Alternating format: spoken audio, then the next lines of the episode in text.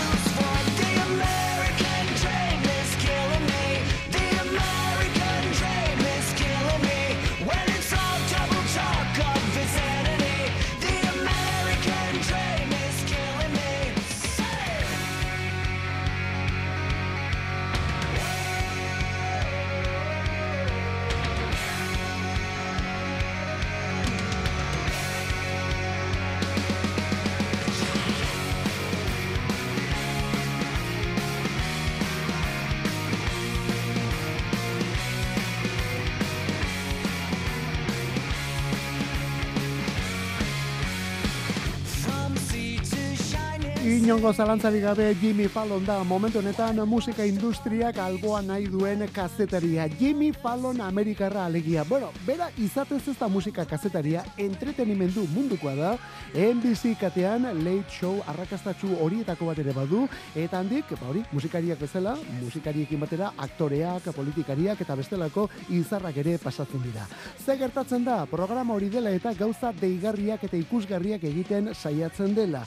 Aurren instrumentuekin kantuak jotzen, rollinek itzulera iragarri behar duela eta horretarako antzoki batera joan behar dela. Bueno, ba, hori ere Jimmy Fallon meg egiten du. Edo zergaitik ez, ubikoak beren e, abestiak jotzen jarri zituen New Yorkeko metroan, baina erabat mozorrotuta. Inork ez ezagutzeko moduan orduan, bono, dietx eta gainontzeko taldikidiak. Eta orain gauza bere egin du aste honetan bertan Green Day taldearekin. Green Dayrekin gauza bera metroan jarri ditu, bera, beraiekin batera dela, denak mozorrotuta, eta hasiera batean inork ez ezagutzeko moduan, gero mozorro hori ekentzen dituzte, etor ja eromena.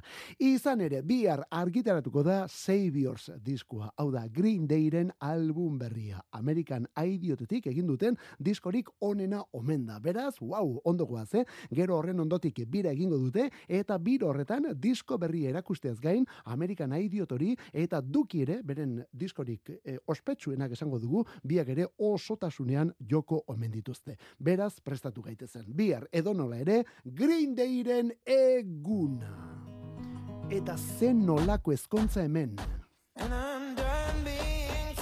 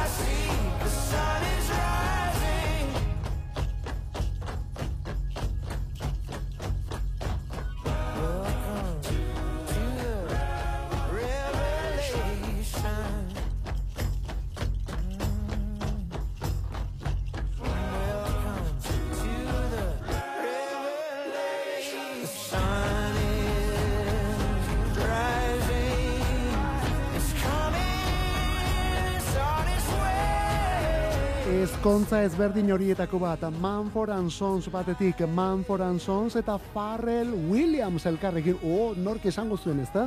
Asiera batean ez du ezkontza tipiko horietako bat ematean, baina tira, gertatu eginda. Eta egia da, Manford and Sons ingelesak asko aldatu dutela, beren soinua, bueno, desente aldatzen ari dira azken urte baina, bueno, horren beste ere ez genuen esango, eh? Ba, begira, gertatu da eta funtzionatu egiten du gainera. Good people, hori da, abesti berri berri honen izena. Good people, merezi duen jendea, jende ona. Aste honetan aurkeztu dute elkarrekin, Pariseko moda astean. Moda astea, Parisen, aste honetan, hori dela eta elkarrekin zuzenean. Bueno, dakizu bezala, Farrell Williams, musikari izateaz gain, moda diseinatzailea ere bada, eta azken urte hauetan, Louis Vuitton etxe ospetsuaren moda arduraduna. Ba, eren egun etxe honen pasarelan, taka, sorpresa, zuzenean, Manford Sons iruko batetik, hauekin batera Farrell Williams, eta hauekin baitere berezko Amerikar perkusionista eta kantari batzuk. Abestiaren izena, Good People! Bost urteren ondotik bueltan, eh? Manford Sons taldekoak bost urteren ondotik. Bestia batzo bezala, James. Is this love? We just weaponize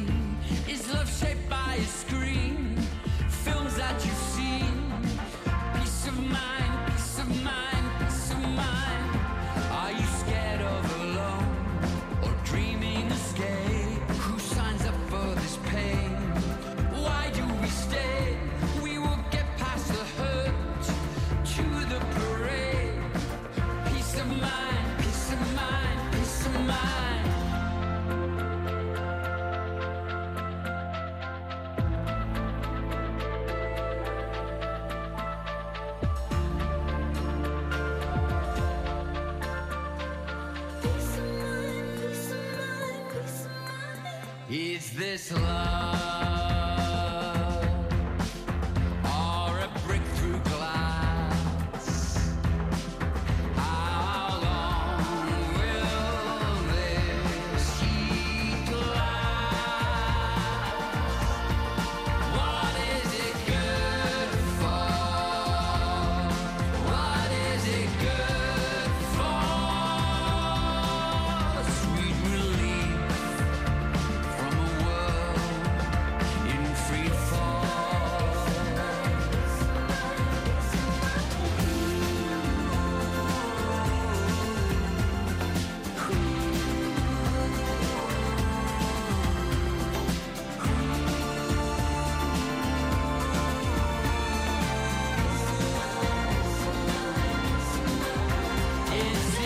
Hau James taldea da, James taldea bai, talde baten izena da James, mundiala gainera bide batez, eh? Aspaldikoak dira, laurogeiko amarkadako banda da, laurogeita amarrekoan gauza zoragarriak egindakoa, eta aspaldi honetan, ba bueno, zertxo bait beheragotik ibili dena, baina tira, gora itzuli nahi omen dute, gora itzuli nahi dute, berriz ere James izan nahi dutelako, eta disko berria prestatu dute horretarako. Taldearen emezortzi garren estudio lana, horri ja pista bat ematen du, eh? Ja horrekin emezortzi disko diskorekin badakigu talde hasi berri bat ez dela, ez da pentsatu ere.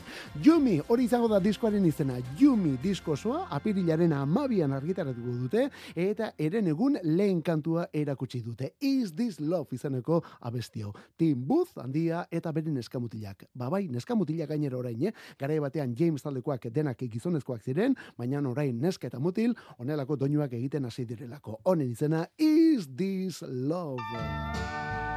Eta nola ez, gaurko egunez, joan den urtean, joan zen David Crosby. Onelako kantuak egiten lagundu eta abestu ostean. David Crosby.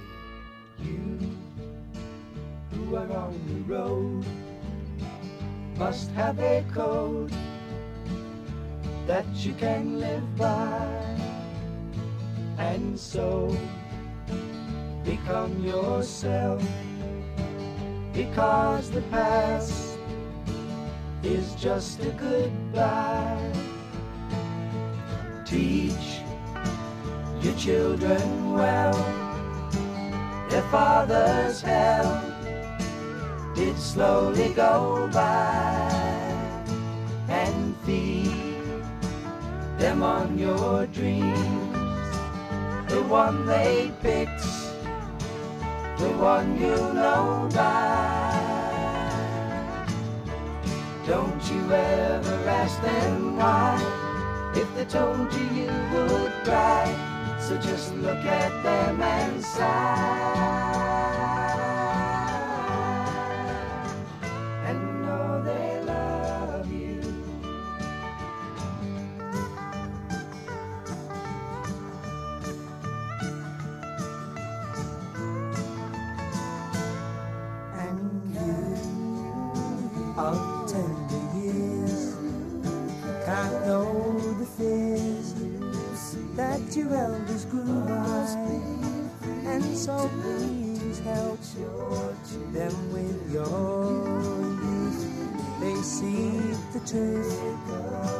Before they can die.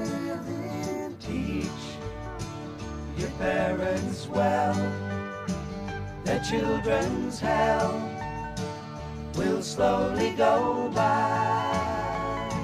And feed them on your dreams. Crosby, Stills, Nash and John horra hor irurogeita amarreko Deja Vu diskoko Teach Your Children izaneko kantuarekin ezi zure aurrak abestia. Graham Nash handiak egindako abesti omen da, David Crosby lagunduta, eta gero lau erraldo joriek gizonetan abestu zutena. Ua, bueno, abestu eta grabatu, eh? Irurogeita amarreko amarkadako talderik importantenetakoak izan zirelako batetik Crosby, Stills eta Nash, eta gero horrekin batera Crosby, Stills, Nash eta John ere bai gauza zoragariak egin zituzten hiru edo lau elementu hauek, baina beraien artean mm, txakurra eta katua bezala ibili omen ziren. Lagun handiak ziren, baina momentu batzuetan areriorik handienak ere bai. David Crosby talde honetara etorri aurretik, talde honetara batu aurretik, The Birds taldeko kidere izan zen, hortik atera kontuak. Eta gero CSNI delako hortatik aurrera, beste hainbat lan ere egin ditu, bai talde bakarlariekin, eta baita berak bakarka ere. 2000 eta hogeite iruan gaurko egunez zendu zen, joan den urteko lehen galeretako bat izan zen bera, David Crosby, lauro geita bat urte zituen. Eta hor momentu batean Neil John aipatu dugu, ezta? Neil John. Neil Johnek Crosby Stills eta Nashekin batera Deja Vu disko hau egin eta zuzenean After the Gold Rush bakarlana egitera joan zelako. Bi diskoak mila deratzireun eta irurogeita amarrekoak dira. Horren ondoren, irurogeita amabian egin zuen bere maixulan horietako bata. Harvest Usta. Neil John, Harvest Usta irurogeita amabian. Ba begira, irurogeita amabiko Harvest honi jarraipena emana izan zion handik hogei urtera. Mila beratzireun eta laurogeita amabiko Harvest Moon lanarekin. Hau da, disko horri izen eman eta diskoa zabaltzen duen abestietako bat.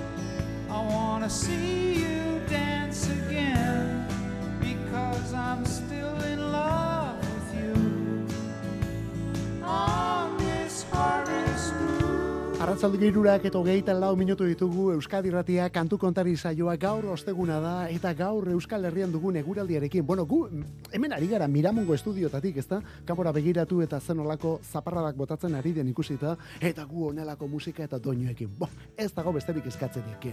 Neil John eta Harvest Moon laurogeita amabiko sekuelarri izena ematen dion abestia orduan. Irurogeita amabian Harvest, lehen da bizi, eta gero laurogeita amabian Harvest Moon.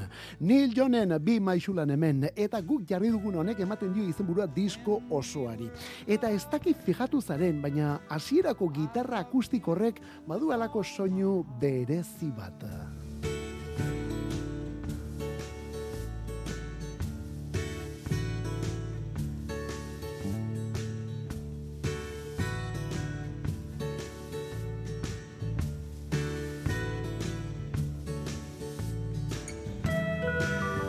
Honelako doinuak egin zituen Neil Johnek lauro geita amabian Harvest Moonekin. Ba begira, gerora horren ukituan beste hau topatu dugu hemen.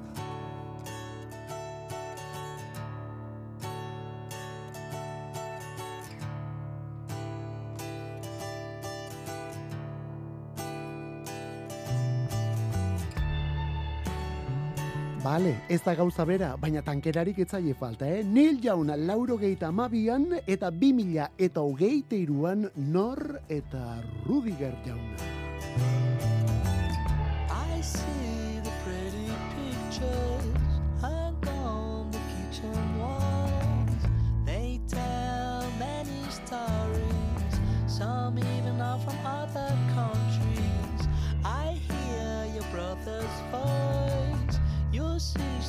Cousin's mother. Tell me it's not a choice that you wouldn't pick another.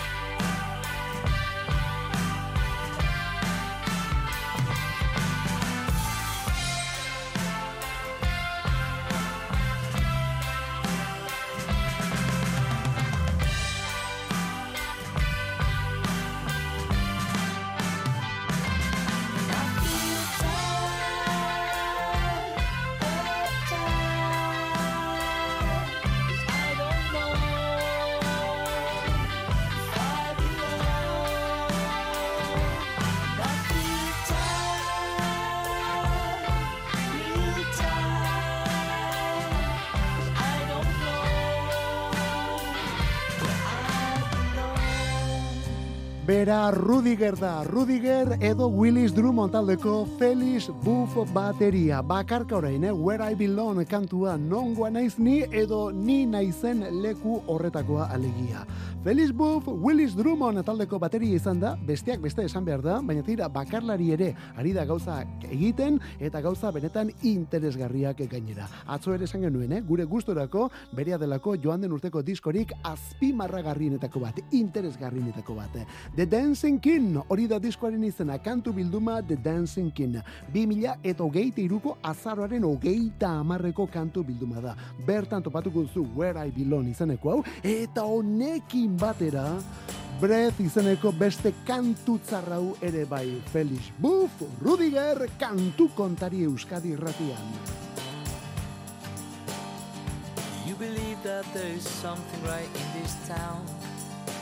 Road leads to dumps and tactics to loves and memory. You believe in second chance. It's never been better circumstance. You believe North Korea is the invader. While the Black Hawk adjusted machine gun and lasers. The price of life, the loss of taste. The best attempt to erase the smile on everybody's face. Keeps you busy living in nothing at all. Makes you feel you lose the power. The worst hangover, water.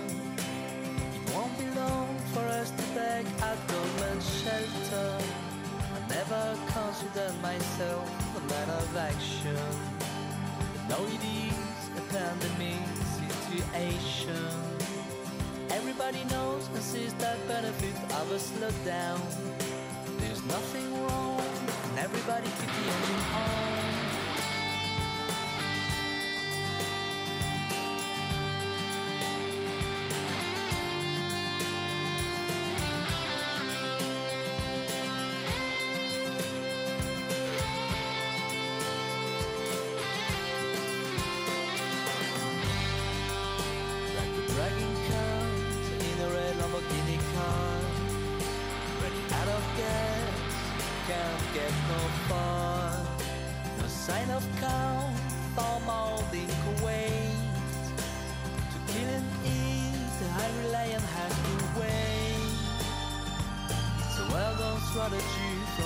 Biology Choose the gas mask, better not change a thing it's kind of strange this sudden worry for help.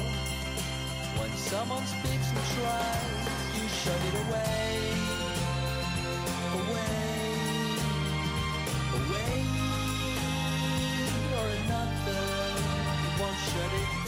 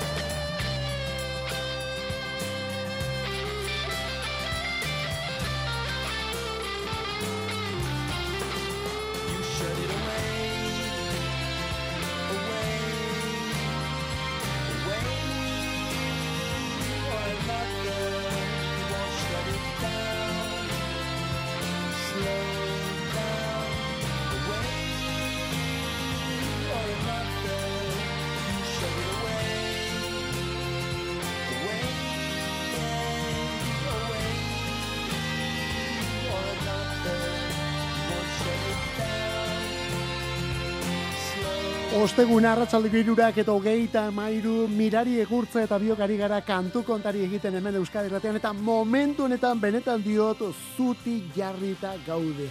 Abesti honen aurrean zuti jarrita biok, ez da gutxiagotarako, eh? Bueno, hori esaten dute, txapelak endut ez dute esaten ni aspalditin nagoelako txapelak enduta mirari.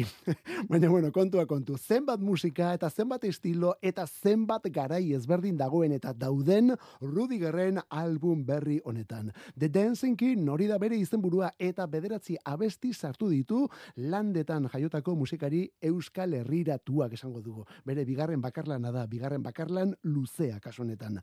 Rudigerren bakarbidea 2000 eta hogeitik ezagutzen dugulako, ordukoa du Before It's Vanished izeneko lehen iraupen luzekoa, ura ere ondo zegoen, baina hau ja, hau ja, hau ja ikaragarria da. The Dancing King, Rudiger, Breath kantu honen izenburua. Eta zergaitik ez, San Sebastian bezperaren bezpera honetan, Pelas Euskadi ratian. Pelas, esan gabe doa, donostiatik.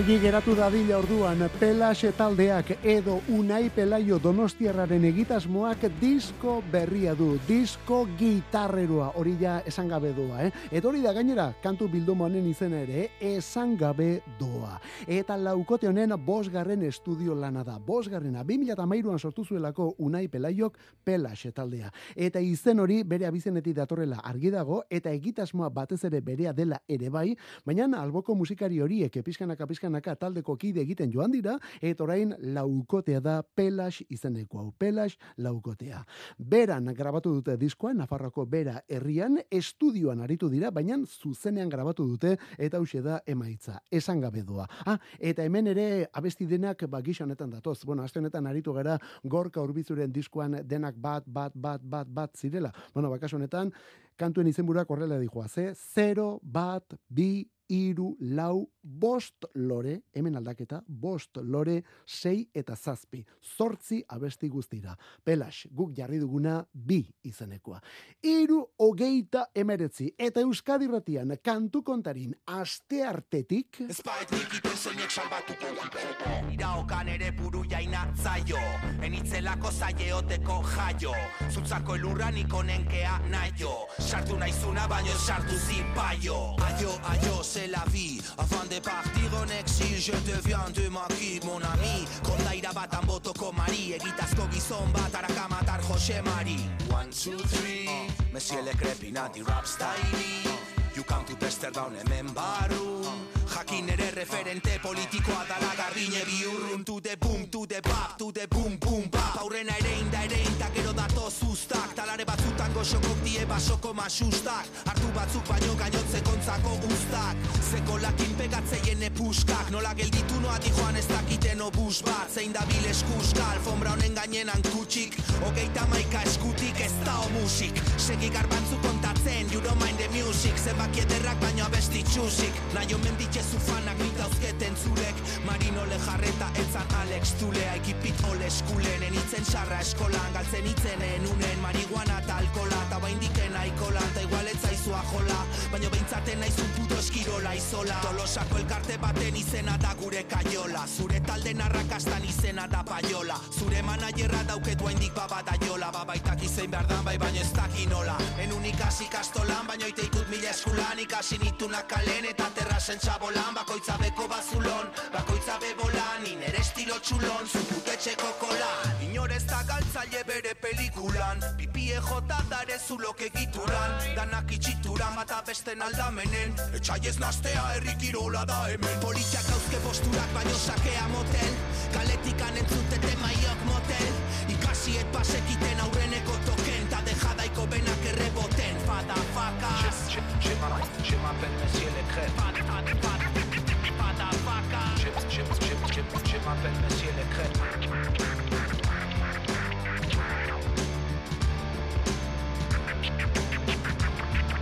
Aste artetik beste honekin gabiltzelako Monsieur Le Crepe, bera, Monsieur Le Crepe, Monsieur Le Crepe edo Juancho Arakama jauna glauko materialia gidatu zuena orain bakarbidean aurrera.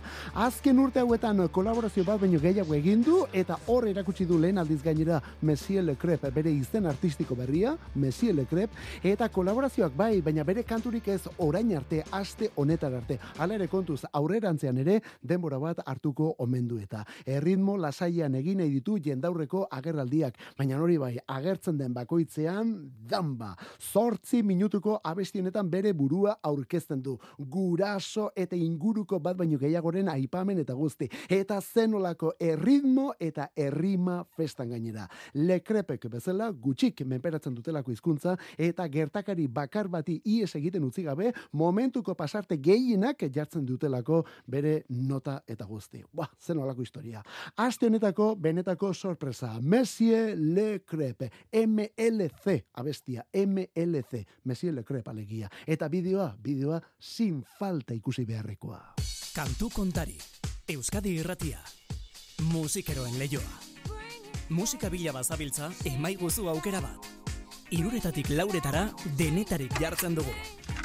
Garai bateko kasetaietan bezala, egungo streaming plataformetan dabiltzan kantu denak. Eta CD-ak eta viniloak, musikarik ez dadila falta. Kantu kontari, astelenetik ostiralera Euskadi irratia.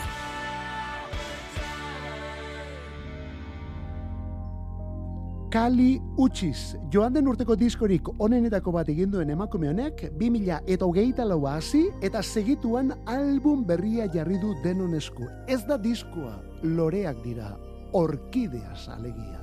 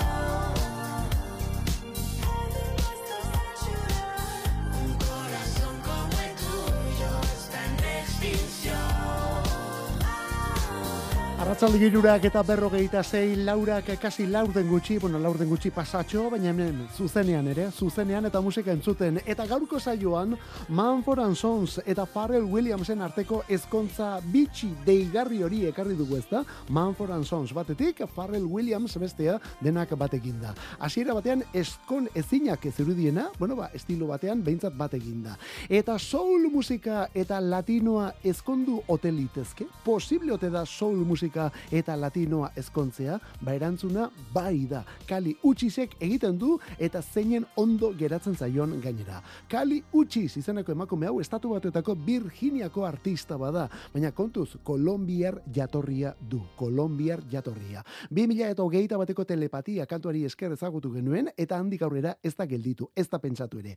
Hogeita iruan, 2000 eta hogeita iruan Red Moon in Venus diskoa askorentzat joan den urteko diskorik onenetako bat gainera. Baina kontuz, hor ez da bukatzen eta hau ez dagoelako lo, ez da pentsatu ere. Hogeita iruan sekulako diskoa. Eta hogeita laua hasi eta ja hemen dugu urrengo pausoa. Orkideas izenekoa. Berriz ere albuna gainera. Orkideas. Elkarlanen diskoa da. Rau Alejandro, Karil G, El Alfa, JT, etorrelakoak datozelako. Eta Peso Pluma mexikarra ere bai. Peso Pluma abesti honetan gainera. Honen izena, igual que un ángel. Kali utxiz, Peso Pluma, Euskadi ratian, kantu kontari.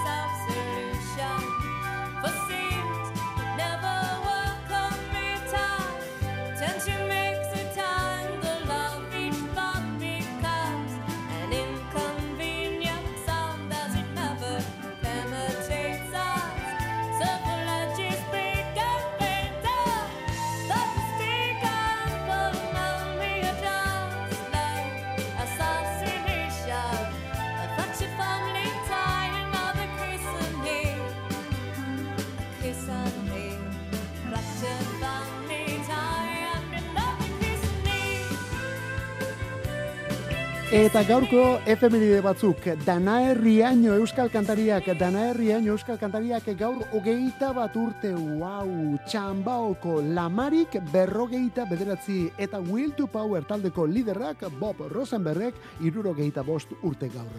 Gaurko egunez zendu zen, lehenago esan dugun bezala, David Crosby, joan den urtean zendu zen, 2008an, eta, e, e, barkatu, 2008an zendu zena beste hau izan zen, eta Eagles taldeko zutabetako bat, Glenn Free jauna, joan den urtean orduan, 2008an David Crosby, eta 2008an Eagles taldetik ondo ospetsua zen Glenn Free jauna. Baina orain beste kontu bat gaurko saioa bukatzeko, orain beste kontu bat. Uncut musika aldizkari ingelesa, Uncut musika aldizkari ingelesak, laurogeiko amarkadako bosteun albunik onenak aukeratu eta zerrendaratu ditu. Laurogeiko amarkadako bosteun albunik onenak, eta norbaitik esango du, laurogeiko, zergaitik laurogeiko. Bueno, laurogeiko amarkada potolo izan zen, eh? Bueno, ba, bosteun garrenean, bosteun garrenean, behetik hasiko gara eta bosteun garrenean duguna, 10,000 Maniacs taldearen lehen biziko diskoa izan zena The Wishing Chair onelako kantuekin gainera. Hori bosteun garrenean, eta hortik gora denetarik edo gutxienez askotarik.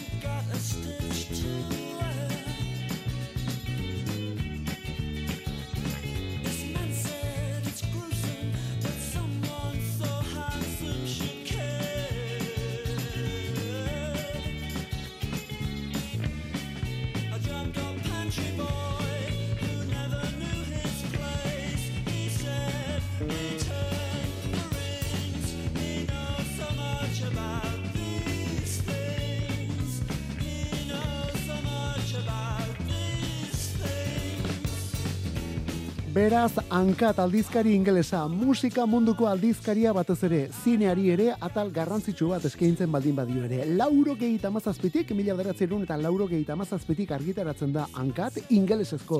Edo ingelesez egindako aldizkaria da, baina hori bai, ingelesak ez diren herrietan ere jasotzen da. Bueno, kioskoetan jasotzen da, orain badakizu, edizio digital eta kontu hobekin munduko zerriztu guztietara iristen da dena eta.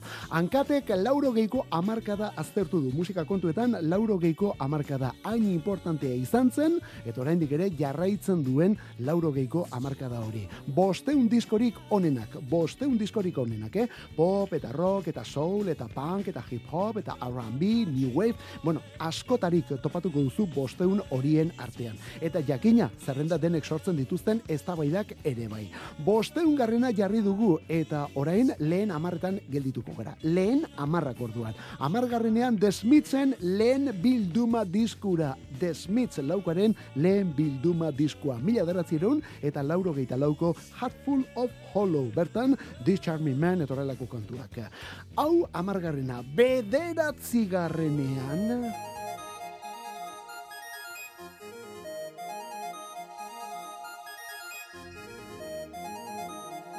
Bederatzi garrenean Tok Tok iruko ingelesaren Spirit of Eden izeneko diskua, lauro geita zortzikoa. Zortzi garrenean urte bereko Isn't Anything, My Bloody Valentine taldearen diskua Isn't Anything orduan.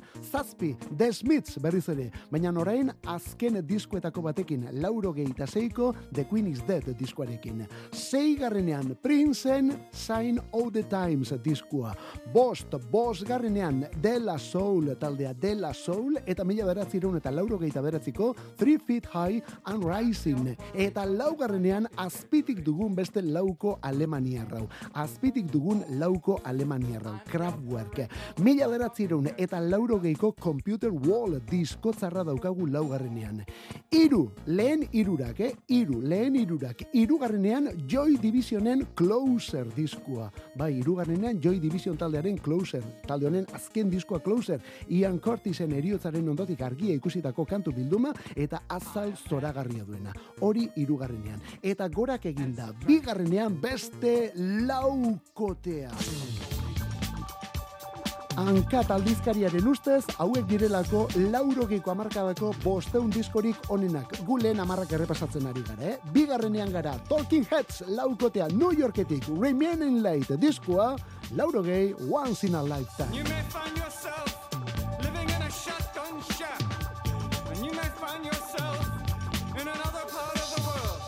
And you may find yourself behind the wheel of a large automobile. And you may find yourself in a beautiful house with a beautiful wife. And you may ask yourself,